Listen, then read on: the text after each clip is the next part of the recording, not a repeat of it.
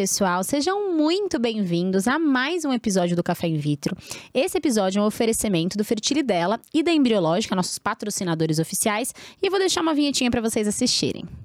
Para você que está acompanhando o Café in Vitro, eu tenho uma novidade. Você conhece o Fertilidela da Mãe Vitaminas? Fertilidela é um suplemento alimentar em cápsula com quase 30 nutrientes específicos para mulheres que têm um sonho de ser mãe. Fertilidela é uma fórmula exclusiva no Brasil, desenvolvida por especialistas em infertilidade. Quer saber mais? Acesse www.mãevitaminas.com.br. E para começar o nosso bate-papo, hoje temos um assunto muito recorrente por aqui. Vocês sempre mandam dúvidas sobre isso nas nossas redes e a gente decidiu dar uma atenção especial para isso hoje. A gente vai falar sobre ovo doação. E para bater esse papo, eu trouxe duas pessoas pouco conhecidas por aqui. Hoje eu não vou falar que é um dia especial, Ah, mas eu vou ser obrigada. Sabe por quê? Hoje é aniversário de um dos nossos convidados que veio passar Quem? esse dia com vocês. Doutor Quem? Fernando Prado, seja bem-vindo e feliz aniversário! Obrigado. Obrigado, Hoje a gente, até te deixou gravar o Pode Me Tomando uma Cervejinha. Me deixaram comemorar tomando Guaraná. Ó, é, é verde, gente, Guaraná. E para acompanhar, estamos entre amigos, então seja muito bem-vindo. Muito obrigado, Edson. muito obrigado. Estamos aí, mais um, mais um podcast. É cerveja na garrafa e pra também? dizer que... Não, na garrafa... ah, essa garrafa é patrocinada pela Garrafa da Embriológica, olha Ah, que bonita. chique. Mas é pra falar que hoje nós estamos gravando o podcast aniversário dele. Quando sair, Mas Aí mandem já vai- parabéns mesmo assim, já tá? não será, mas mandem parabéns. Tá valendo. Obrigado, parabéns gente. Obrigado, depois. Edson. Obrigado, amor. E bora começar o nosso bate-papo. Ovo doação é um tema sempre muito recorrente nas nossas redes, acho que como um todo, né? E também um tema até que polêmico, digamos assim, mas eu queria que a gente trouxesse uma luz, talvez, por um outro olhar, de quem vê bastante casos de ovo doação. Eu te acompanho há um tempo, não vou falar muitos porque entrega a idade, mas eu te acompanho há um tempo e já tive a oportunidade de ver muitos e muitos pacientes que precisam desse tipo de tratamento. Então, pra gente começar, quem que é o paciente que talvez precise de um tratamento de doação de óvulos? Muito importante sua pergunta. Até para começar o, o nosso episódio respondendo já para quem precisa saber. Tem basicamente dois perfis de pacientes. Aquela paciente que tem menopausa precoce, falência ovariana prematura, ou a paciente que está chegando na menopausa, ou até mesmo que já está na menopausa, mas que a quantidade e a qualidade dos óvulos já não é mais tão boa, especialmente as pacientes acima de 40 anos.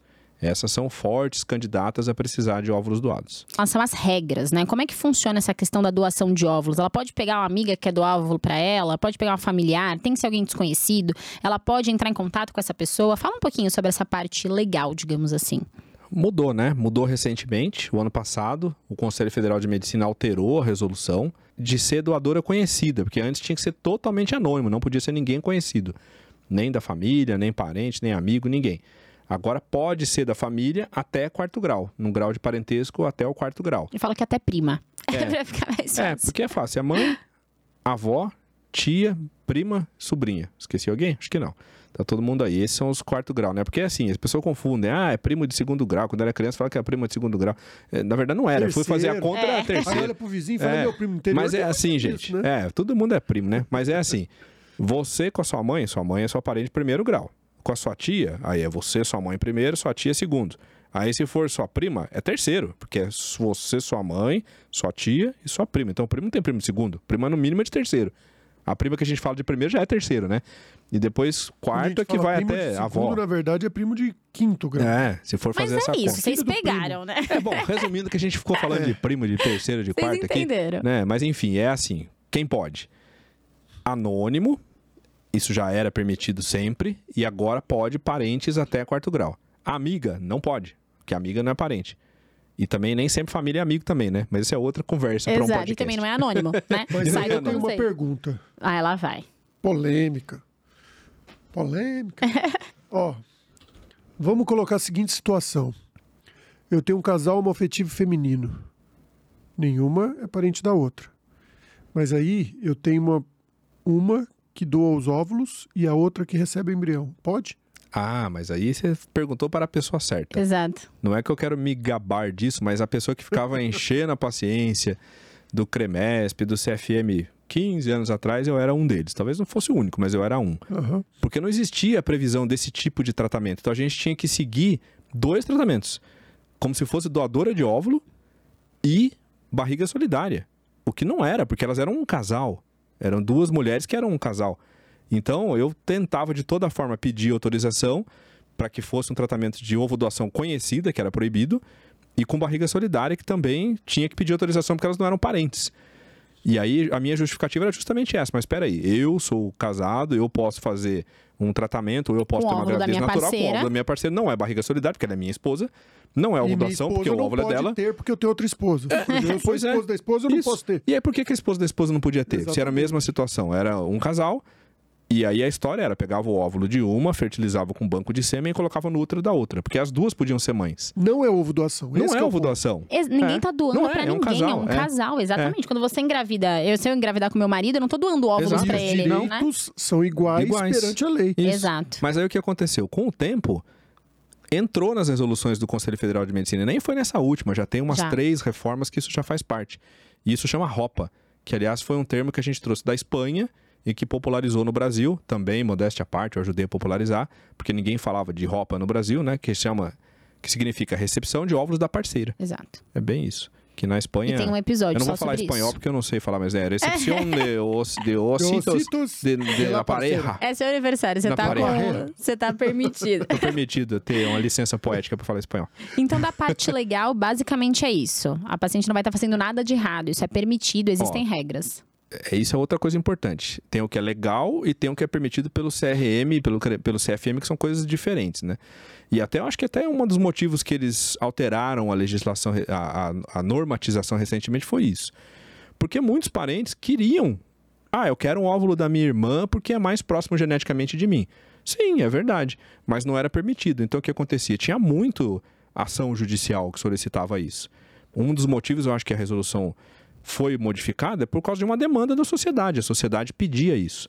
E outra coisa, para você poder aumentar a disponibilidade de doadoras, porque quando tinha que ser anônima é um problema no Brasil. Porque o Brasil a gente não pode comprar óvulo, que a gente já entra nesse assunto aqui, diferente do que é nos Estados Unidos ou em alguns países da Europa. Então é muito fácil arrumar doadora nos Estados Unidos. Elas vendem óvulos, tem muito óvulo disponível. No Brasil não tem tanto, é muito difícil, é escasso. E ainda você proibia parente, proibia isso, proibia aquilo. Então, Se essas limita, né? modificações limita muito. Nessas modificações de aumentar a idade, que eu tenho minhas restrições, porque com mais idade você piora a qualidade, mas tudo bem, aumenta o número de doadores possíveis. E outra de permitir parentes é também pelo mesmo motivo, por uma demanda legal que estava se acumulando, então acabou esse problema, agora pode, e você aumenta o número de doadores acesso, possíveis. né? Mais acesso.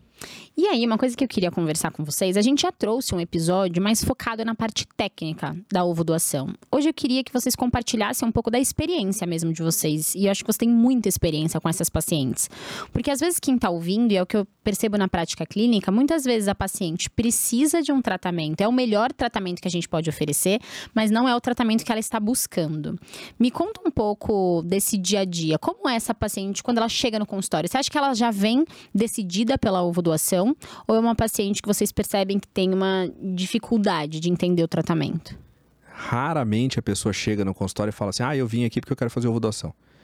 Eu posso contar nos dedos de uma mão, de nesses quase 20 anos de carreira, quem chegou no consultório falando: Ah, eu nunca fiz nenhum tratamento, eu nunca nem tentei, eu já quero óvulos doados. Praticamente não existe esse tipo de paciente, são raríssimas. Porque existe um monte de mitos, um monte de objeções que a gente tem que quebrar, ajudar a desconstruir. E, e também tem aquela questão de que o médico não é o senhor da verdade. Se a paciente chega lá com 44 anos, e a gente tem bastante paciente assim, isso tem se tornado cada vez mais frequente. O paciente tem 44 anos, nunca fez nenhum tratamento. Ela está querendo engravidar pela primeira vez. Tecnicamente, qual é a chance dela engravidar com 44 anos? A gente sabe que é muito baixo, Baixíssima. que é menos de 5%. E é a minha obrigação como médico dizer para ela, sua chance de engravidar com seus óvulos, e 5% a gente está sendo assim bastante, É, Otimista. generoso, bastante 1%. generoso, né? Talvez seja 1%. É. Mas eu tenho que falar para ela, sua chance é essa. Você vai ter que fazer biópsia no embrião, porque o seu risco de ter algum problema genético é este aqui. Mas a pessoa está preocupada com isso? Não. Na cabeça dela, se ela tem chance, se a tecnologia médica ajuda ela a prevenir síndromes, ela quer tentar. E aí eu posso proibir ela de tentar? Eu não me vejo nesse direito de proibir a pessoa, a pessoa Na de tentar. verdade, a gente não pode. Não É pode. sempre escolha do paciente. É. Paciente Mas soberano. é Desde que soberano. ele tenha orientação, né? A gente tem que expor tudo tecnicamente de forma fácil de entender para que ele tome a melhor decisão. Justamente porque isso cabe, e aí a gente pode entrar numa polêmica maior ainda, que isso cabe processo. Cabe. Porque, segundo é, a lei, a gente é detentor da sabedoria técnica. Então, a gente tem que expor tudo para o paciente. Sim. Se a gente não colocar todas as possibilidades, por exemplo, se eu não falar para uma paciente de 40 anos que ela pode fazer o PGTA, por exemplo, uma análise genética do embrião, e ela nasce, ou ela tem um aborto, e isso é um aborto genético, por exemplo, ou ela ou nasce com, com alguma síndrome, síndrome. e ela pode responsabilizar penalmente o médico Pela falta de informação. pela falta de Sim. informação. Eu não fui informada como deveria ser, ser informada. Então, o que a gente aconselha sempre é, primeiro, para o paciente, saiba, saiba é, escolher o seu médico, né? E é difícil, não é fácil. Por quê? Porque tem muito, muito Instagramer, muito gente que tem muita gente que aparece, pou- pouca gente que faz, né? E segundo, para o médico, coloque tudo no papel. Porque se É. não for, se não colocar tudo no papel, se tudo que foi falado não estiver escrito, assinado, bem informado, a relação de confiança, quando se abala, pode gerar um problema grande, tanto para o paciente quanto para o médico. E eu lembro bem de uma frase que eu escutava na infância, né? Quando minha mãe falava assim, o que é combinado não é caro. É, combinado não sai caro. Combinado não sai vó. caro. Tem coisa de, né? De vó, de mãe. Exatamente. E é bem isso. Eu chego e falo, olha, a sua chance de engravidar com seus óvulos é essa, Amanda sabe, quando ela acompanha a consulta é bem É. isso. Tá aqui, ó. A sua chance é essa, a gente vai ter que fazer isso, fazer aquilo. Esse é o processo. Se você, em contrapartida, usar óvulos doados, essa é a chance, ó, é 50%, 60%. Então é 20 vezes mais, 30 vezes mais do que se fosse com seu óvulo. E talvez nem precise fazer biópsia, porque a doadora é jovem, então lá é essa a chance. Então isso vai ser esse valor, esse vai ser esse valor, o tempo vai ser esse, o tempo vai ser aquele. Então aqui as duas opções. Você pode escolher qual, quer, porque, qual você quer, porque eu não, eu não tenho direito de decidir por você. E isso é uma coisa que às vezes os médicos têm um pouco de dificuldade de entender. O médico não é juiz, né? A gente não tem que ficar decidindo a vida das pessoas. A não ser que você vá fazer alguma coisa que prejudique o paciente ou alguma coisa que não tenha nenhum benefício. Aí você não tem nem que discutir. A paciente chega para mim na menopausa já, tô menopausada há 5 anos e eu quero fazer fertilização com os meus óvulos. Ah, mas não, aí não tem como, você já tá na menopausa faz 5 anos, aí não dá.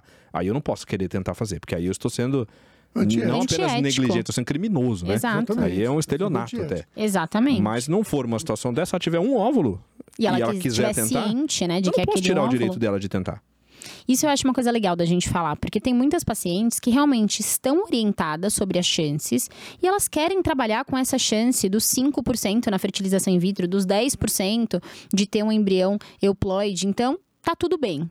E na sua prática, você percebe que as pacientes, depois que você explica esses dois cenários, elas vão direto para a ovodoação ou elas querem tentar pelo menos uma vez com óvulo próprio? Elas querem tentar. É, tem um negócio que chama bigorna da realidade. Né? Ai, meu Deus. A pessoa ela quer sentir o peso da bigorna da realidade. Ou seja, a hora que a bigorna vem no colo, né? Aí a pessoa sente o peso e fala, putz, mas é importante. O ser humano vive de experiências. Ele precisa. É assim. Exato. Imagina a situação onde ela vai direto para uma ovodoação na cabeça dela. Se coloca, vamos né, praticar empatia, se colocar no lugar da pessoa e pensar como ela pensa, né? Eu tô lá querendo ter um filho, eu quero tentar com meus óvulos, eu vou lá, o doutor Fernando fala, o doutor Fernando fala para mim, ó, você tem 5% de chance. Se você fizer ovodoação, você tem 60. Aí eu vou pensar e vou falar, nossa. Mas eu que. Aí eu vou lá e falo, não, tudo bem, doutor Fernando, eu vou fazer, eu vou doação. Aí ela engravida. Não vai ficar uma pulguinha atrás da orelha. E se eu tivesse eu tentado? tivesse Isso. tentado com o meu? Exatamente, é o que eu falo pra elas. Porque eu me coloco no lugar da pessoa. Imagina que fosse comigo. Eu não tenho espermatozoides eu preciso engravidar. Aí eu vou no médico e ele fala: olha, se você fizer, você tem azospermia não obstrutiva. Se você fizer uma punção de testículo, você tem 3% de chance de achar espermatozoide. Ou você pode achar um banco de sêmen, você já pega o sêmen do jeito que é você, tal, mesma característica física, seu sangue é negativo, tudo igualzinho, que aí sua chance de engravidar pegando no seu testículo é 5, pegando do banco de sêmen é 60. Eu ia tentar com o meu, eu falo, amigão, você vai me operar. É, E se eu quero ter o direito, como é que eu vou falar para meu paciente? Não, não, não, não vou fazer, você vai ter que fazer ovodoação. não tem, não tem sentido. Se vale para mim, tem que valer para ela. Exatamente, exatamente. A questão é a seguinte: com, no caso do homem, como é mais popular a doação de sêmen, porque começou primeiro, né? Por causa tecnicamente é muito mais viável. Muito mais fácil. Muito mais fácil, então já existe pelo menos aí há 20 anos. Ou, se for É. pegar até as questões Não, mais toscas, né? Que é congelado até no gelo. Exatamente. Não pra, né, não pra fazer tratamento, que nem tinha, né? Mas, o espermatozoide sobrevive até no gelo comum. Exato, né? Então, assim, é, para o homem, o que, que é aconselhável fazer? É, se você não tem, se você é um azospérmico que não tem espermatozoide no ejaculado e vai funcionar do testículo e é, tem a chance, uma chance grande de não vir, principalmente a gente chama de azospermia não obstrutiva, ou seja, aquela azospermia que o cara Não problema de produz, produção. de fato. produz ou ele para no meio da produção, né, não, não matura direito, Exato. é importante ter um backup, que a gente chama de sêmen Sêmen de backup. backup. Sêmen de backup. Ou seja, você vai lá, compra o sêmen e não deu espermatozoide, você vai Usa lá do banco. E, usa, e usa o do banco. Por quê? Porque é melhor, por mais que a televisão fale, a mídia fale, um monte de gente fale, ah, óvulo a fresco, óvulo congelado. É melhor usar o óvulo a fresco. Espermatozoide tem muito menos diferença no resultado do afresco para o congelado do que um óvulo. Até por uma questão numérica, né? Se eu congelar óvulo, eu congelei um. Se eu congelar sêmen, eu congelei milhões. Milhões. A É. hora que descongela vai morrer, vai, mas vai sobrar milhões ainda, porque vai perder muito pouco. Exatamente. Exatamente. Óvulo, se perder 0,1%, morreu o óvulo inteiro. Exato. Não tem 0,1% de milhões, né? Porque é só um. Exatamente, exatamente. Então, acho que o objetivo principal é a gente entender que o óvulo é, ele é nobre, muito mais nobre. Não estou querendo ser descartar os homens, não, mas o, o óvulo ele é muito mais nobre pro laboratório do que o espermatozoide. Mas a gente também é mais nobre no As caso. mulheres sim. Ai, gente, eu vou ser obrigado a fazer uma confissão aqui que o público masculino vai ficar Chateado. revoltado. Você não me cancelem, por favor. gente. Meu Deus. Mas é o seguinte, homem não presta pra nada, gente. O homem não presta pra nada, o que presta mesmo é a mulher. Porque o vamos que ver, importa na mesmo. natureza, quantos espermatozoides tem numa ejaculação, Edson? Mais ou menos 20 milhões, um normal. 20 né? milhões, sim, 20, sim, por 50, ml, né? 30, Por ml. Por ml, se multiplicar por 3 ml, 5 ml, dá, sei lá, 60 milhões, 100 milhões. A gente vê, Daí um casal mais. que não tem fertilidade, um homem tem 100 milhões. Quantos óvulos tem numa ovulação?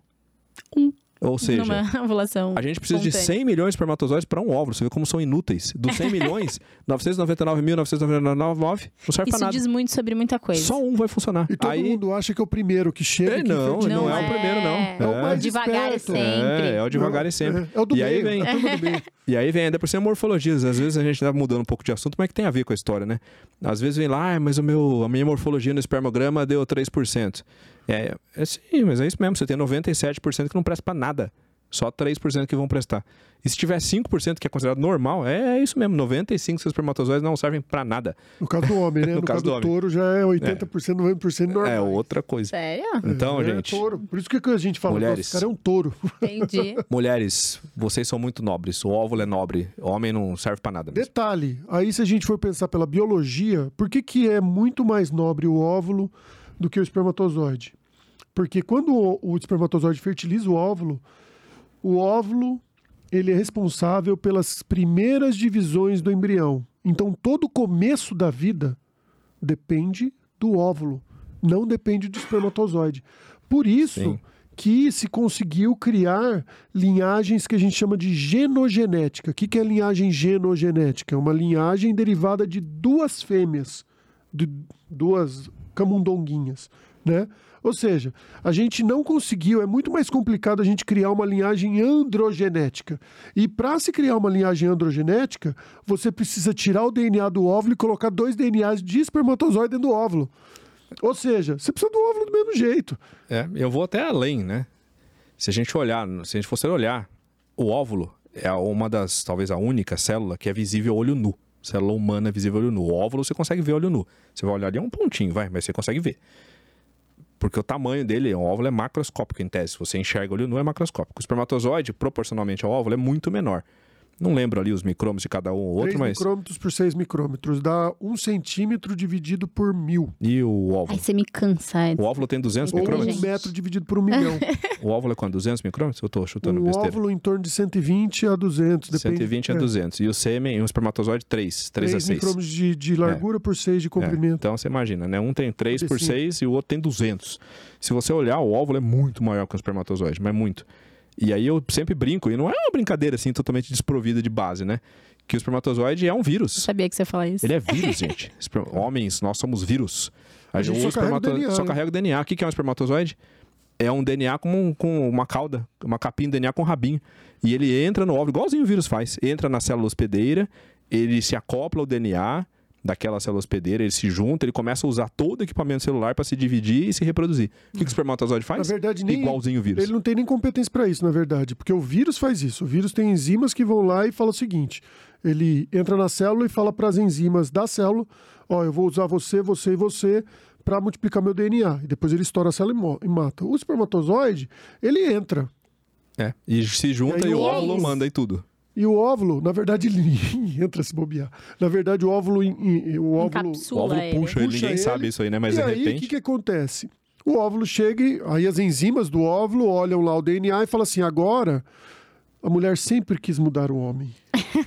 E ela muda mesmo. Olha pra onde esse episódio tá indo. E a mulher muda o homem no início da vida. O Tá óvulo vendo? pega o DNA do espermatozoide e reprograma o DNA do espermatozoide. Ou seja, ele fala pro DNA do espermatozoide: agora você não é mais espermatozoide, agora você vai virar um bebê. Você é meu DNA agora. Você e metade desse DNA teu aqui, um, aliás, esse DNA teu do espermatozoide mais a minha outra metade aqui vai se juntar, vai ser reprogramado e vai virar um bebê. Ou seja, o óvulo é responsável por isso. O óvulo, a mulher tem 4% a mais de genética do que o homem, em média, por conta do DNA das mitocôndrias, que é o que faz a gente produzir energia. Né? Todo mundo fala, ai, toma um shake de acelerar a mitocôndria, essas coisas. A mitocôndria tem DNA próprio e é DNA da mulher. Então, assim, é, esse fato não tem o que fazer. O homem, infelizmente, É. não sei se infelizmente, mas naturalmente, ele é, ele é menos responsável por esse, por esse início da, da- Do do desenvolvimento. desenvolvimento. Entretanto, Hum. agora, Agora vem nossa o, vez. vem o lado, Ah. né? Entretanto, a placentação, o que, que é? Para o embrião grudar no útero, Depende do espermatozoide. depende muito dos espermatozoides. A gente chama isso de genes imprinted. O que, que são genes imprinted? São genes que são lidos ou só pelo alelo, que a gente chama, ou só pela parte paterna, ou só pela parte materna. Então, são genes imprinted paternos. Ou seja, para você fazer a placentação, prioritariamente se lê genes que vêm do espermatozoide. Mas aí vocês devem estar perguntando, mas tá, mas o que, que tem isso a ver com ovulação? Pra Tudo. mostrar que o óvulo é Tudo. muito, muito Exatamente, importante. porque o que, que, no fim das contas, se espremer tudo isso que a gente falou, quer dizer o quê? Um óvulo bom, ele até conserta o espermatozoide ruim. E a gente vê isso, né? Sêmens, às vezes, muito ruins, conseguem engravidar se o óvulo é bom. O óvulo tem capacidade de consertar um espermatozoide. Que é o que acontece na vida também, né? Uns caras tranqueira aí, casa com uma mulher legal, tá, arruma um namorado legal, ela conserta pra um cara na linha. Mesma coisa. A É vida, a igualzinho- vida a vida ensina. como ela é. Mas voltando, né? Agora que a gente entendeu que realmente o óvulo é a peça-chave, né, dos tratamentos e da nossa evolução, digamos assim. Quando você está lá frente à paciente, você explicou esses dois cenários, ela optou por tentar com o óvulo próprio. Qual que é o principal argumento? Do que, que elas têm medo ou, enfim, angústias em relação à Vou colocar ovulação? até o microfone pertinho. Ai, doutor, mas aí o filho não vai ser geneticamente meu. Essa é a principal, o principal questionamento, né? A questão da genética. E como que você devolve essa essa Aham, você está pensando com a cabeça de quem aprendeu biologia 15, 20, 30 anos atrás. Porque até aquele momento a gente só sabia alguma coisa de genética. Hoje a gente sabe, sabe mais que se chama epigenética. Vamos entrar nesse capítulo da epigenética, então. O que, que é isso? Como funciona? A epigenética, epi significa fora. É tudo que está fora da genética. Epigenética. Na verdade, é como o, o ambiente pode influenciar geneticamente um, um embrião. E aí a gente fala que esse, como que ele faz com que o embrião ele leia genes ou ele silencie genes. O que isso quer dizer? Quer dizer o seguinte, como que ele expressa uma característica ou não expressa uma característica. Isso é determinado pelo ambiente. No podcast passado a gente falou sobre o ambiente. Então, é mais ou menos isso. Ou seja, se você submeter a um ambiente propício para que aquele embrião se desenvolva, por exemplo, um útero, ele vai virar um bebê. Se você desmembrar esse embrião e colocar ele numa plaquinha de cultivo, ele vai virar célula-tronco. Ou seja, você mudou o ambiente e você transforma baseado, transforma o, o, embrião baseado no ambiente que você proporcionou para ele. E isso quer dizer que se eu pegar um óvulo de doadora, eu, por exemplo, sou uma paciente que preciso de óvulo de doadora. Eu decidi por esse caminho. Vou lá, peguei os óvulos da doadora, peguei o espermatozoide do meu parceiro, formei o embrião e vou colocar no meu útero. Quer dizer que eu vou conseguir ter influência no desenvolvimento desse embrião? Sem dúvida, a gente vai detalhar mais. Mas antes, deixa eu puxar um pouquinho mais para a gente falar, explicar um pouco mais de epigenética também. Exatamente o que o Edson falou. Mas a gente pode resumir assim: é o efeito do meio ambiente sobre a expressão dos genes. E o que é a expressão dos genes? Isso foi meio que um, um bug, assim, quando o pessoal descobriu o projeto Genoma.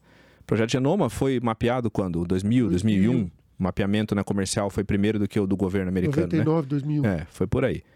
E aí mapeou. Nossa, mapeamos todos os genes da espécie humana. Então agora é uma revolução. De fato foi. Mas aí começaram a vir aquelas confusões. Então, tá, gene, mas gene é uma parte da história. Porque o gene, ele vai codificar uma proteína, a proteína que vai ter efeito biológico e depois ainda vai a célula produzir um metabólito, né, que é aquele secreto. Dogma da biologia molecular. É um dogma, tá, gente? Dogma é um postulado.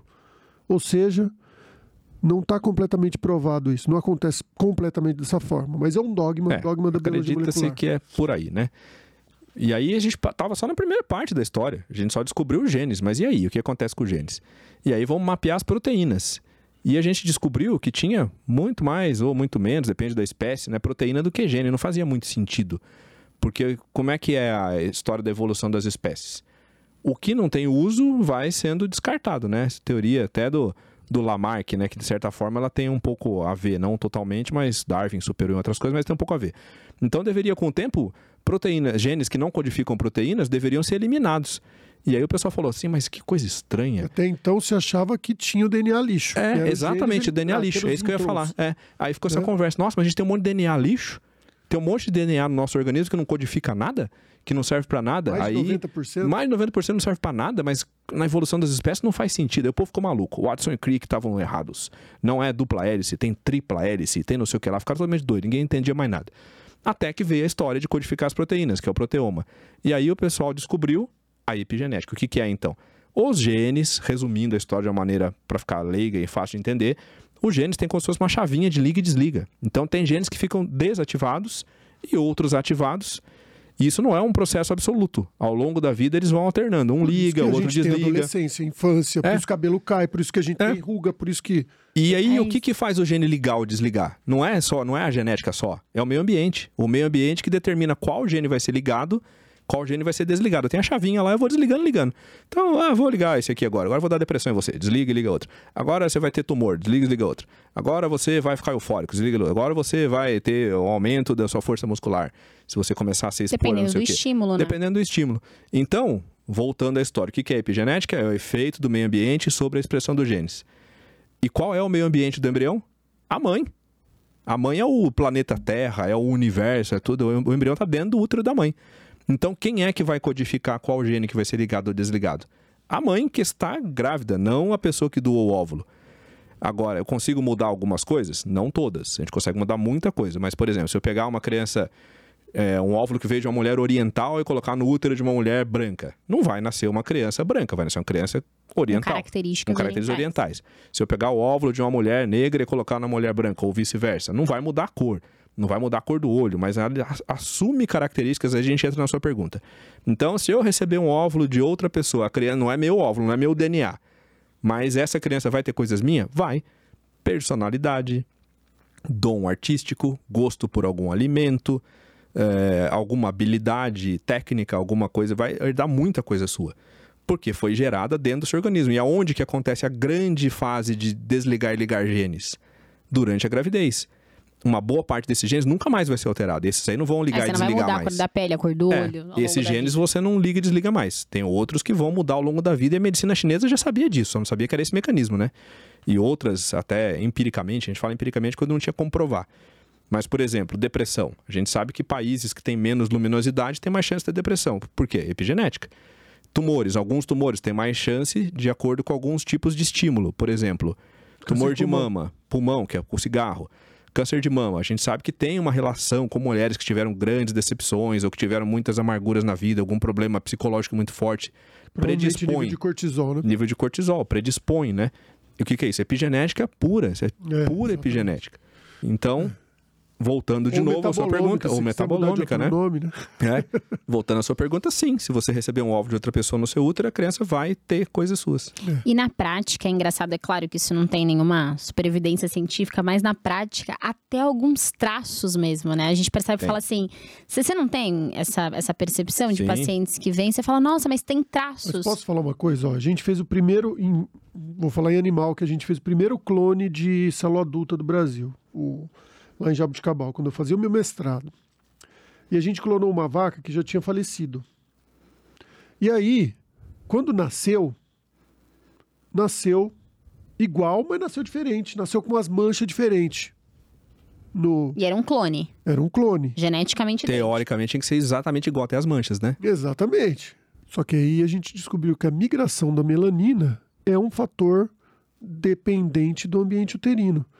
Então, quando a gente fala de ambiente, tem muita coisa que a gente ainda não faz ideia do que pode ser alterado. Não sabe o mecanismo exato, Não mas percebe na prática, né? Exato, mas percebe na prática, porque é muito difícil separar, por exemplo, personalidade. A gente não sabe exatamente o quanto o ambiente pode alterar, o ambiente intrauterino pode alterar a personalidade, se altera a personalidade ou pode alterar a personalidade, ou o quanto aquele ambiente ao longo da vida, mesmo criancinha, né, dois, três anos, aquele ambiente está modificando aquela criança. Então, o que, que, que é importante saber? É importante, assim, é um estudo, são estudos difíceis de, de chegar numa conclusão. A gente sabe que o ambiente eh, ele pode alterar, eh, ligar e desligar genes. A gente sabe que você pode criar ambientes que são mais propensos a ter eh, gestações mais saudáveis, crianças mais saudáveis, mas também você não pode exagerar e falar assim: ah, eu fiz uma dieta anticâncer. Igual já, já saiu tem na internet limites, por aí. né? Fiz uma muito, dieta é. anticâncer e meu filho não terá câncer. Isso é uma baboseira do tamanho do mundo. Até porque, como o doutor Fernando falou, são coisas mutáveis ao longo do tempo, né? É. Naquele momento, o seu ambiente pode não ser propício para expressar um gene, enfim, de um risco de tumor, mas no futuro esse ambiente pode É. se modificar. Essa é uma das coisas que falha essa história. A outra é a própria predisposição genética. Você já tem uma predisposição, a dieta pode ter atrasado, pode ter impedido, em alguns casos, mas não em todos. Existe uma limitação. Existe uma limitação. A genética ainda ela existe, não pode esquecer. Tem a epigenética, mas a genética ainda está lá. E tem essa história, você fez a dieta por um período, mas e depois? Exatamente. Depois É. E essa aí- criança comeu um monte de coisa, fumou, se expôs a substância tóxica. ambiente, O né? mais engraçado, assim, uma vez eu vi um, um artigo, que eu não vou falar quem são os autores, mas pão de centeio melhora a, a taxa de gestação. Eu falei, putz, saiu numa revista importante. Eu falei, nossa. Mas a hora que você vai ler o artigo, os autores discutiram de uma forma que realmente faz sentido. Pão de ce- O pão de centeio melhora a taxa de gestação? Não. Mas quem come pão de centeio não come só pão de centeio. É, tem uma vida Sim. diferente, Tem né? uma mais vida saudável. diferente, É. exatamente. Come comidas mais saudáveis, faz mais atividades físicas, tem uma qualidade de vida melhor e sofre e tem menos estresse, né? Ou seja, tem uma vida mais é, com uma qualidade de vida melhor. Então a qualidade de vida tem impacto sim nos resultados de, de implantação, nos resultados de gestação. Agora, eles pegaram as pessoas e falaram: você come pão de centeio? Você não come. Então ficou É, naquele negócio. Isso em pesquisa é o que eu falo para os alunos quando tem, um- tem alguém sendo orientado em mestrado, pós, alguma coisa. Relação de causa e efeito é diferente de você ter uma correlação, né? De você ter uma. De você poder fazer uma comparação entre as duas coisas. Por exemplo, se você tiver, ah, vou pegar no supermercado. Então todo mundo que está na fila preferencial tem mais chance de morrer de infarto nos próximos cinco anos.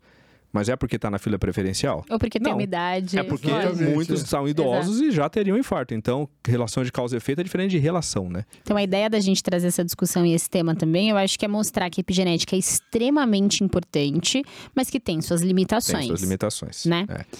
E pensando nessa paciente que chegou, fez um primeiro tratamento com óvulos próprios, ainda tá lá, você falou sobre a epigenética, que eu sei que você sempre fala, e ela tá metabolizando esse assunto, tá pensando, fez um tratamento com óvulos próprios e não deu certo. Você acha que num segundo momento, quando ela volta, né, para quais são os próximos passos, já começa a reconsiderar? Já vou acrescentar a pergunta dela. Eu fiz meu tratamento, eu tive dois óvulos, doutor. Eu acho que você tá falando sério. um embrião. formou um embrião. Tento de novo, mas formou um É embrião. isso, é isso que eu quero saber. Às vezes, às vezes você ter é melhor, é pior, desculpa, às vezes você ter é pior do que não ter. É. Porque às vezes você se apega em alguma expectativa que nem sempre ela é verdadeira, ou que ela pode te deixar uma dúvida grande que você vai às vezes escolher por um caminho que é muito mais longo do que se você não tivesse outra opção. A gente estava até falando, né, do, do Júlio César, né? Que quando ele estava lá numa das batalhas, é lenda, não sei se é verdade, mas enfim, virou verdade. Ele atravessou o rio com todo o batalhão dele e mandou queimar a ponte que estava atrás dele. É todo mundo, nossa, imperador, como assim? General, né? Na época era general. Como assim você vai queimar a ponte e se a gente precisa voltar? Não, não tem essa opção de você precisar voltar. Ou a gente ganha, Ou a gente ganha ou vocês vão morrer, não tem essa opção. É a mesma coisa, se você não tem mais nenhum óvulo, você não tem outra opção. Você vai ter que fazer com óvulo doado. Enquanto a pessoa tem e às vezes ela não conseguiu se desapegar daquilo, a gente não pode proibir a pessoa de tentar desde que isso está na norma do Conselho Federal de Medicina. Lá no comecinho, para quem se aplicam os tratamentos, para quem tem a chance real de resultado. Você não pode oferecer uma técnica que não tenha chance real. Enquanto a pessoa tiver óvulo, enquanto ela tiver chance e ela quiser tentar, apesar de todos os esclarecimentos que a gente deu, mesmo assim ela quer, e a gente tem na clínica um casal assim, né? Faz bem recente que a gente está tratando. E eles não estão errados, eles querem continuar tentando, eles estão muito cientes do resultado. Cada vez que eles tentam fazer de novo e fazem biópsia, e vem embrião alterado e tal, eles sabem disso, mas eles continuam tentando. E tem lá, tem os embriões euploides, embriões normais geneticamente, que uma hora a gente vai transferir, pode dar gravidez? Claro que pode. Então eu não posso tirar a chance. Mas respondendo então a pergunta que vocês fizeram, né? A paciente fez a primeira vez, não funcionou, aí na segunda ela vai reavaliar essa história toda. E eu sempre falo, eu acho que é importante você passar pela experiência que foi o que o Edson falou, porque no fim das contas é isso que faz a gente evoluir. As experiências, o que a gente adquire com as experiências, isso evolui a gente espiritualmente, evolui a gente como espécie, evolui a gente como ser humano, de tudo de bom e tudo de ruim que você aprende com alguma experiência. E não vai te dar a frustração de nunca ter tentado. Porque você Exatamente. pode chegar daqui a, sei lá, alguns anos e, ah, tá bom, então eu proibi, está proibido, você não vai fazer ovulação. Você vai fazer com óvulos doados. E já tive casos que vai acontecer o que eu vou falar daqui a pouco. Aí ela engravida com óvulos doados.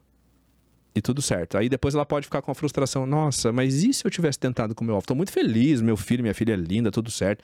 Tá ótimo, tô satisfeito como mãe, me resolvi meu problema. Mas será que se eu teria conseguido com meu óvulo? Aquilo vai ficar ali. Se você tirou o direito da pessoa tentar. E aí pode acontecer outra coisa que eu vi acontecer muito. Ela fez a ovulação, engravidou, e aí do nada engravida com óvulo próprio. E aí dá aquele bug. Tem uma- Nossa, Tem uma frase muito boa para isso, que chama, que acho que é do Sêneca, que ele fala que a gente sofre mais na imaginação do que na realidade. Ou seja, muitas vezes aquilo fica remoendo. É igual quando você vai para montanha russa, óbvio, guardadas as devidas proporções, né?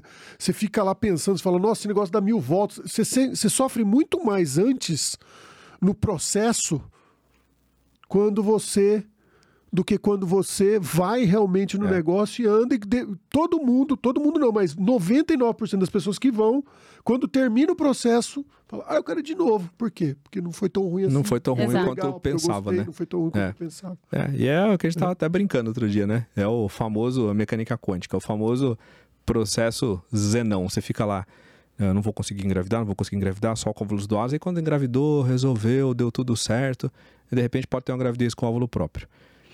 Vai saber por quê. Tem coisas que a gente não tem explicação. Mas eu acho legal a gente trazer essa discussão também, até porque foi um tema muito abordado na mídia, essa questão da gestação com óvulos próprios, com óvulos doados em pacientes com idade avançada.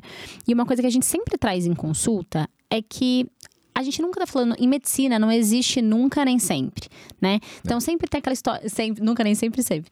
Ah, várias pacientes trazem essa história de, ah, eu tenho uma tia que engravidou com 46 anos, que engravidou 52, com 44 anos, que engravidou 55. com 50 anos. É impossível. Não. Elas trazem esse questionamento em consulta pra gente. Trazem. E é sempre essa história, ah, mas não sei quem aí, eu acabei de impossível, Mas ver. é improvável. É improvável. Exato, a gente É. trabalha com estatística. É. Se Ah, você tá eu vi, né? confortável, né? É, Com esse é isso. 1%, Tem o Elon Musk. Tem o Elon Musk. exatamente. Ah, mas eu vi tal, tal atriz, tal pessoa famosa, tal, engravidou naturalmente com 50 e tanto. Gente, primeiro, será que foi naturalmente mesmo? Primeiro questionamento. E se for, tudo bem, pode acontecer, não é impossível. Mas a chance é o mínimo do mínimo do mínimo do mínimo. E isso dá uma esperança para quem quer tentar? Dá, mas a gente tem que ter o pé no chão também. Você vai ficar se apegando, né? Aquilo que a gente estava falando agora há pouco. Você vai ficar se apegando e tentando engravidar com óvulos próprios com 45, 50 anos, quantas vezes? Sabendo que o resultado é muito pequeno. E Dá todo tentar dar, né? que existe um, um, um fenômeno das redes sociais que foi muito ruim. Porque quando você se aproxima muito do seu ídolo ou dos exemplos que você quer seguir, muitas vezes os exemplos estão muito longe, igual eu falei do Elon Musk, né? Tem gente que fala, não, é, o cara ganha dinheiro, o cara é o mais rico do mundo, mas eu, eu sou é, tipo Elon Musk. Ou ah, alguém engravidou com 60 anos de idade natural e eu vou engravidar com 60 anos natural, né?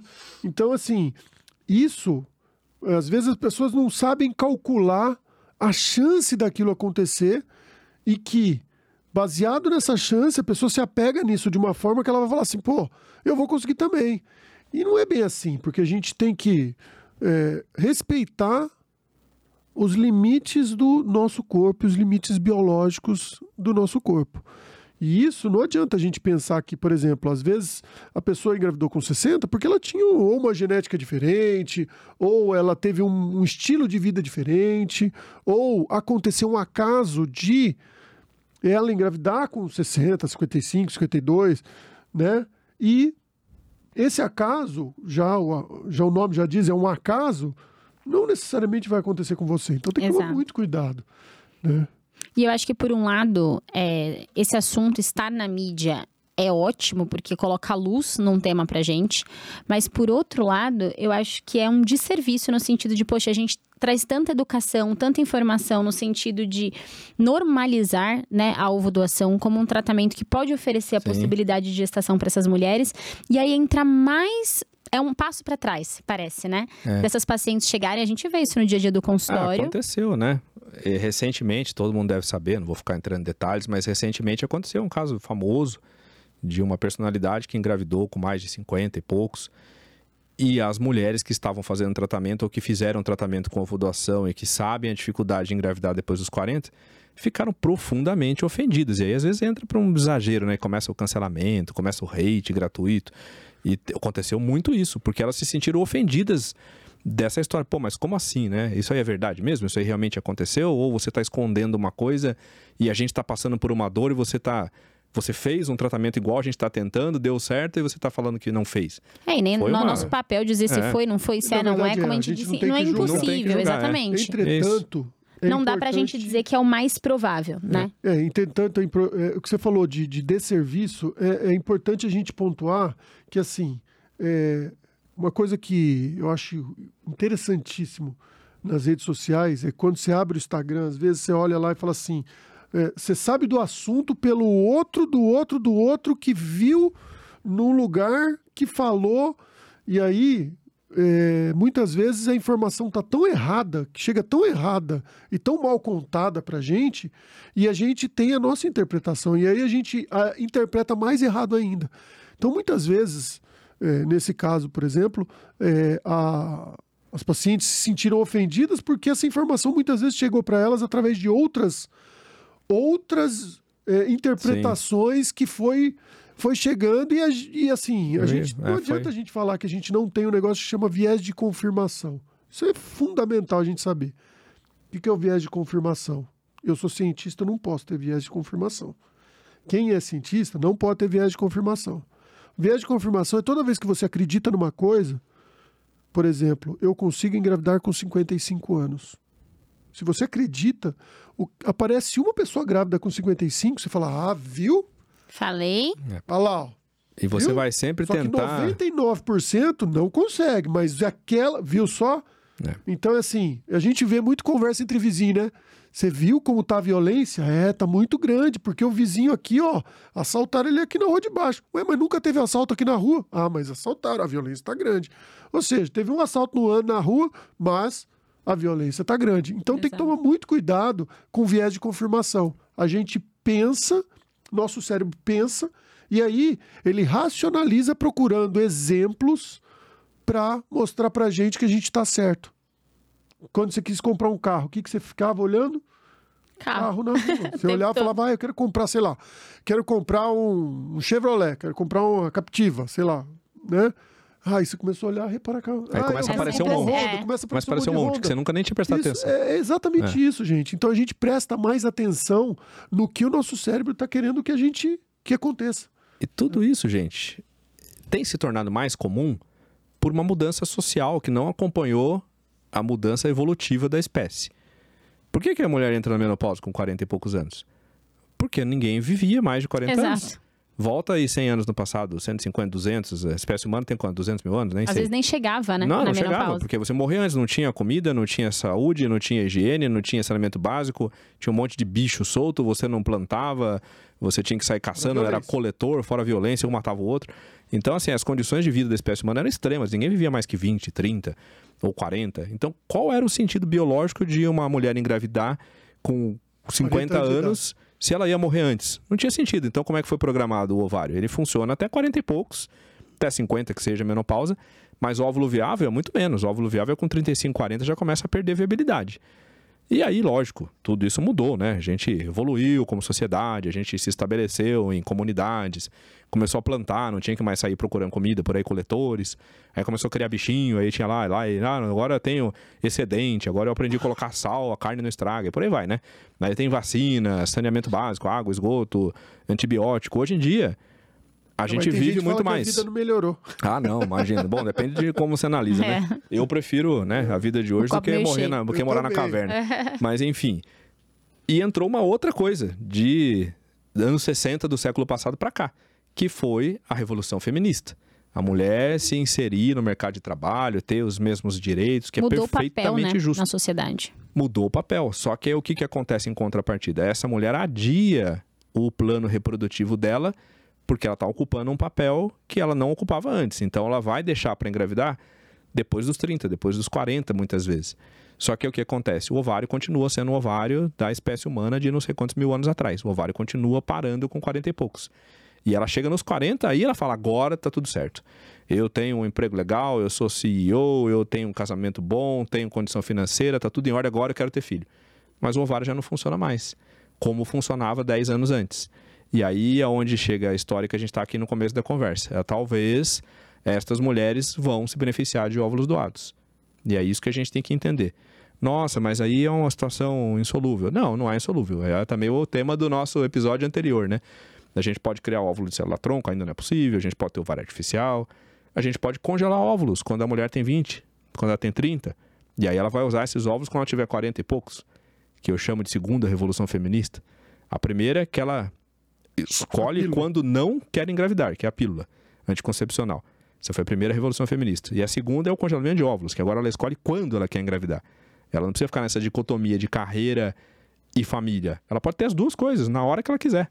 É, esse é um dilema que as mulheres hoje, dos 40 e poucos, 50 anos, vivem. Que elas não tiveram essa oportunidade lá atrás. Mas as mulheres dos 30 hoje, pode, pode, provavelmente não terão esse dilema lá na frente. Viu, Porque Amanda? muitas terão passado pelo congelamento. Viu, mano? Você para de me impressionar, tá?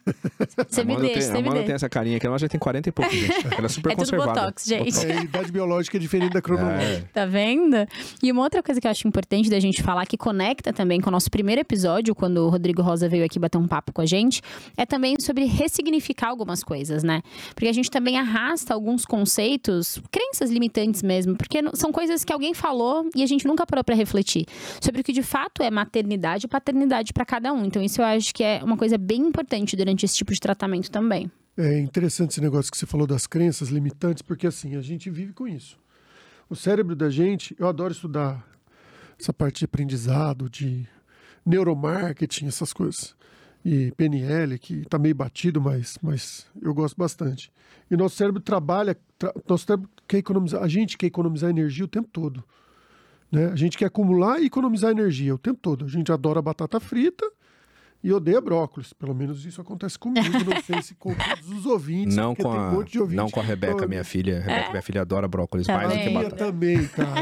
Essa Ainda bem, ainda geração bem. nova tá perdida.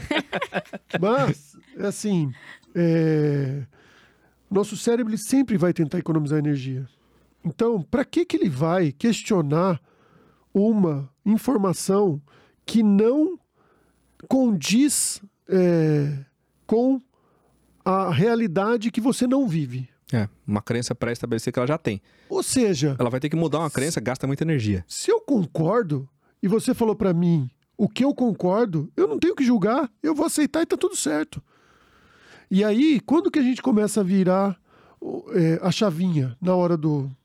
Quando a gente, por exemplo, ouve de um médico falando: olha, você tinha, você tinha achado que você tinha 50% de chance de engravidar porque você viu lá tratamento de fertilização in vitro. Mas você tem 43 anos. Então, as suas chances não são 50%. A sua chance é em torno de 5%, 10% com os óvulos próprios. Essa é a primeira chave. E aí mexe com uma. E aí entra na parte psicológica bastante. Seria legal a gente até falar da parte que a gente falou do primeiro. É. No primeiro, na primeira temporada Tem sobre um a parte psicológica. bem Ah, legal. Isso, muito legal aquele episódio de psicologia, mas, mas isso bate muito forte na parte psicológica justamente porque porque é uma coisa que você não quer ouvir. Seu cérebro não está preparado para ouvir isso. E aí você racionaliza de duas formas. Ou esse médico está errado. Por quê? Porque teve gente que engravidou com 50, minha tia engravidou com 46, porque minha outra vizinha engravidou com 47, e, e aí e aí fica racionalizando em cima e falando não é verdade, ou a pessoa fala tudo bem, eu acredito em você, mas eu ainda vou tentar com o meu. E esse é o ponto principal, né? E às vezes, durante o tratamento, né, o estímulo com o óvulo próprio, ela já vai ressignificando tudo aquilo. Por isso que a gente fala da importância né, do segmento psicológico durante os Sim. tratamentos. Porque é, é muito importante. Por- Pensa assim, essa mulher, quando chegou no consultório, provavelmente ela já chegou com uma expectativa, né? E não era um tratamento divulgado, não é ainda um tratamento tão falado, né? Então, eu acho que num primeiro momento, quando ela recebe essa informação de, olha, existe a possibilidade de trabalhar com óvulos doados, como assim óvulos doados? Claro que não, eu só vou ser mãe se eu usar meus óvulos, porque foi assim com a minha mãe, mas na época da minha mãe, ela engravidava com 20 e poucos anos. Essa é a primeira geração que tá pegando é, esses dilemas, eu acho. E a geração X, que é uma geração a minha do Fernando, não a sua. É, a minha. Mas a minha é do Fernando, que é uma geração que ela, ela é uma geração que ela está acostumada muito à tradição. É aquela pessoa que entra no emprego e fica o resto da vida no mesmo emprego, ou muda duas vezes de emprego na vida. É aquela pessoa que os pais, quando falavam, repetem os mesmos, os mesmos é, trejeitos do pai e da mãe. Pegam até o, o jeito de falar, pegam um jeito e. e Não é verdade para as gerações de hoje, né? que não é exatamente. A geração de vocês vai ser uma geração que aceita muito mais a mudança do que a nossa. Isso É. acontece mesmo, né? Por exemplo, eu sempre falo isso para os pacientes também. Que essa história, ah, mas e depois? Como é que vai ser para eu contar para o meu filho que foi óvulo doado? Como é que eu vou contar para minha filha? Esse é um problema que a gente acha que ele existe. Para as crianças, zero. Zero. Quer ver como é que eu uso o exemplo? Quando a gente era criança, e aí tinha lá os casais que eram divorciados. Todo mundo era meio freak, né? Aquele menino ali, o pai e a mãe dele são separados, são divorciados, todo mundo era meio assim. Desquitada, Era desquitado, era uma É. coisa assim meio, né? desquitada. Era uma coisa assim, meio assim, se mundo É. olhava meio assim. Hoje, É. hoje, se ela mesmo shows, ninguém tá nem aí.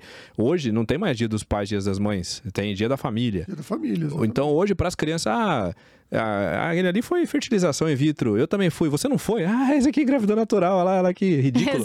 É, super atrasado. Né? bullying. Nós somos mais modernos, fomos de fertilização in vitro. Ah, aquele ali foi de ovo doação. Para nós Não é importante, para as crianças não estão nem aí. Para elas não tem nenhuma importância essa discussão. É exatamente isso, exatamente. A, a gente vê que, assim, é, a geração de vocês já é uma geração mais aberta. A geração da minha filha, minha filha tem 15 anos, meu filho tem 12. Geração deles, É, não é uma questão. Não, Eu acho não que esse é o questão. ponto. Não é uma questão pra eles. Não é uma que pegar o questão. exemplo disso. É. E eu pego o exemplo deles, porque eu falo assim, pra mim mesmo, eu falo, gente, se pra eles não é uma questão, por que pra mim vai ser uma questão? Exato. Que eu tenho que me preocupar se seria adotado, óvulo doado, espermatozoide doado, se é, é, sei lá, Dois adotou- pais, duas dois mães, duas é, mãe mães. solteira, pai solteiro. Eu acho que não tem nem que discutir É. isso, por quê? Porque se, a hora que você começa a colocar muito a discussão nisso, e impor muito discussão, quem tem a cabeça fechada Problematiza não mais, né? problematiza, não vai querer ouvir, falar, ah, não, isso é... E aí, é, é pior. É a famosa É. falsa polêmica. É a falsa Exato. polêmica. Você tá criando polêmica, tá, mas isso não é uma polêmica. É pra, Exato, não pro tem que criar interessado, polêmica. ou o interessado não tá nem aí. Então por que, que eu tô discutindo uma coisa que o interessado pra ele tanto faz? Exatamente. É, eu acho que para as próximas gerações vai ser realmente isso. Não é uma questão. Não é nenhuma discussão. Ah, esse tratamento é melhor para mim, tem mais chance? Ah, então Ah, tá ótimo, bom. quero esse tratamento. é. Mas para essa geração, a gente ainda percebe que é um assunto que a gente precisa trazer. Corrigindo. Esse tratamento é melhor pra mim, então tá ótimo, não. Corrigindo. Esse tratamento é melhor pra mim, então só um momento. Vou entrar no Google, É. e vou checar se é vou mesmo. checar, vou falar com os meus Você amigos. para de falar mal da minha, da fizeram. minha geração, E hein? fizeram também. Ah, você fez também? Ah, e com esse doutor aqui, qual que é? Ah, então peraí. Ah, Não, doutor. Mas até antes, a pessoa coloca assim, Né? né? médico ou Levanta doação a capivara. perto de mim. Aparece ali. Exatamente. Aí vai. fala, vai fazer fertilização em qual laboratório? Levanta a capivara do embriologista. Olha, o embriologista-chefe, ó, quem vai fazer? Quem que vai fazer meu, meu... Vai ser X ou vai ser fertilização? É o futuro, sem dúvida nenhuma. Exatamente. Mas não hoje- tá errado, não, tá certo. É, tá Mas certo, hoje é a gente assim. percebe que ainda não é a realidade, não dá pra gente romantizar também. Dizer pra paciente que por que, que você tá se questionando tanto? É, é tão normal. Então eu acho que a gente precisa Não, entender os é. dois cenários, Não é né? desdenhar da- da- do que a pessoa acredita. A pessoa acredita e ela acha que tem que ser assim. Ok, a minha função, como eu falei já, não sei se foi nesse episódio ou no outro. Médico não é juiz, eu não tô aqui pra julgar nada. Se você quer fazer e eu tenho condição técnica de oferecer e eu tenho condição de te dar um resultado que, que ele não é zero, ele pode dar certo, e eu te falei qual é, e você tá disposta a, a assumir aquele tratamento, estamos combinados. Vamos em frente. É, eu acho que fica de mensagem para essas pacientes é que existem possibilidades. Procure um profissional da sua confiança durante todo o tratamento, porque eu acho que isso é muito importante, né? Dela olhar e falar, não, ele- de se sentir segura mesmo, seja lá qual for o caminho que você for tomar. O acompanhamento psicológico eu acho que é essencial durante esse tipo de, de tratamento. E começar mesmo a ressignificar algumas coisas. Questionar se você de fato acredita naquilo ou se foi algo que alguém te deixou ali de, de mensagem. Eu vou botar um contraponto para fechar. Tem um livro que o Richard Dawkins escreveu que chama O Gênio Egoísta. Foi bem famoso esse livro. Eu Entre falei- nós também, Eu já falei né? pra vocês lerem, né? Todos Quando vocês. eu li, quando eu li esse livro, faz tempo que eu fantástico, li esse livro. fantástico. Ele coloca uma teoria onde ele fala assim: a gente só ama o nosso filho por causa da genética. É uma teoria, obviamente, falha, mas tem uns pontos importantes para ser colocados, onde a gente sabe que o amor se cria ao longo do tempo. Entretanto, a genética é importantíssima na, na hora da concepção, vamos dizer assim. Eu quero ter um filho meu. Por que, que eu estou falando isso? Porque muitas vezes essa paciente que quer tentar a primeira vez com, com um óvulo próprio, ela tem esse, esse pensa essa crença na cabeça que foi incutida ao longo do Da espécie. da espécie, de preservação da espécie, que ela tem que provar para ela mesma que ela consegue, ou o casal tem que provar para eles mesmos que eles conseguem gerar um filho geneticamente, né? Então acho que eu acho que vale a pena a gente colocar também o contraponto. Ou seja, será que a genética ou a herança genética não passada, entre aspas, por gerações, ela tem um peso para esse casal? Por isso que eu acho que é importante sempre, é, obviamente, conversar com o médico, mas sempre ter um acompanhamento psicológico, justamente para saber o seguinte: qual a implicação disso no futuro? Qual a implicação da gente fazer uma ovo doação nessa paciente que é relutante e ela fala: beleza, eu tentei três vezes, só deu o embrião alterado, eu não tenho assim mais chance e eu vou fazer um tratamento com óvulo doado. Qual a implicação psicológica nisso? E aí, seria legal a Ju tá aqui para a gente conversar com ela para saber o seguinte. Vamos chamar ela para falar como só disso. Como que a paciente encara o negócio né, de, de, de, de gerar sem ter o vínculo genético é, com, com, com a criança, né? Fala da sua experiência, Doc. O que, que você vê na sua prática em relação a isso? As pacientes que inicialmente eram relutantes optaram pelo tratamento com ovo doação, gestaram e tiveram um filho. Pode deixar até como mensagem final já, né? Eu acho. Sim. Então, ó, mensagem final. Quando você vem procurar uma clínica de reprodução humana, o que, que você está buscando? Acho que é essa a pergunta que tem que estar tá na cabeça. Você está buscando uma gravidez, um óvulo, ou você está buscando construir sua família? E a família em qualquer formato que a gente queira dizer a respeito. Você tem que pensar no fim. Como é que você vai chegar no fim? O caminho que vai te levar até lá? Não interessa. O mundo vai fazer com que você chegue onde você quer se você souber exatamente para onde você está indo. Eu quero ter uma família. Como é que vai ser isso? Muita coisa pode acontecer. E aí você tem que estar tá aberta a opções, inclusive de usar um óvulo doado. Porque o que é um óvulo? É uma célula. O que é uma célula é irrelevante? Uma célula, depois que isso vira uma criança quando ela nasce, vai ter bilhões de células. De uma virou bilhões. E de um para bilhões foi dentro do seu útero. Foi você que gerou. E aí você conseguiu a sua família no final. Então esquece o meio do caminho. Pensa no fim. O que vai acontecer no meio, pouco importa.